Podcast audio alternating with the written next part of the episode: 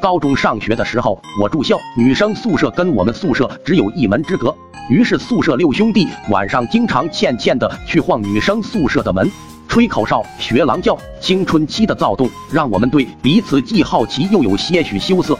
三哥早早的和对面的女生发展成了恋人关系，我们都让老三传授经验。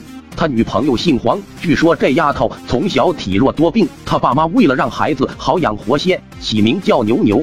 当然了，这是小名，大名叫黄铁牛。三哥教给我们如何取悦女孩的心，如何用语言打动女孩那坚固的堡垒，我们虚心学习。哥几个商量了好几天。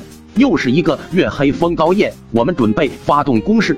临去前，老大拍了拍我的肩膀，说：“咱们这是第一次集体表白，你把唢呐带上，吹个曲吧。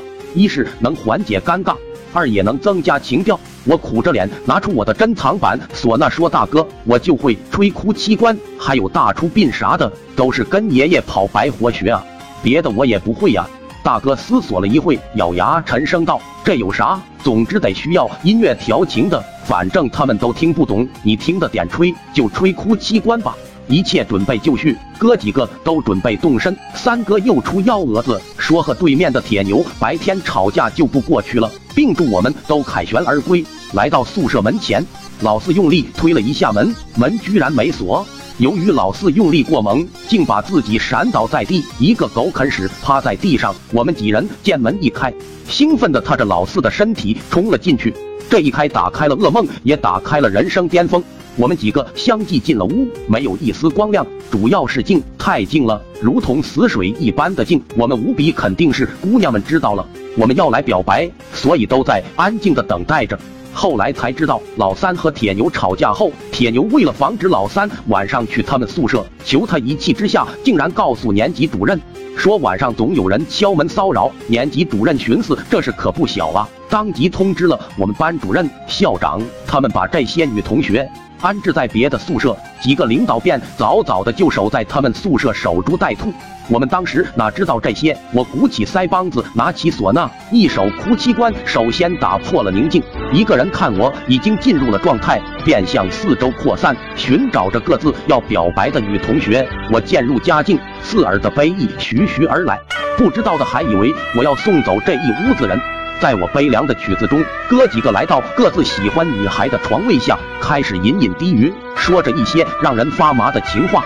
殊不知，面对的全是学校领导。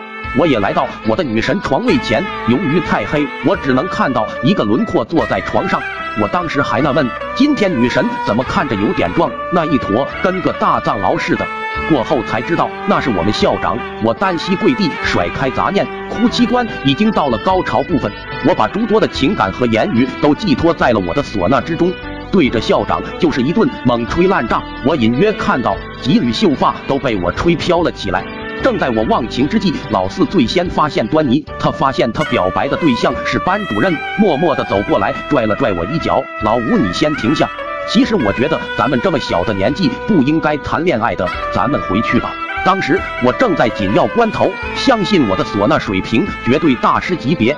别说一屋子人，全校来了，我都能给他们送走。我恼怒的停下，甩开他的手，怂瓜，都这种关头，你打退堂鼓要回去，你自己回去。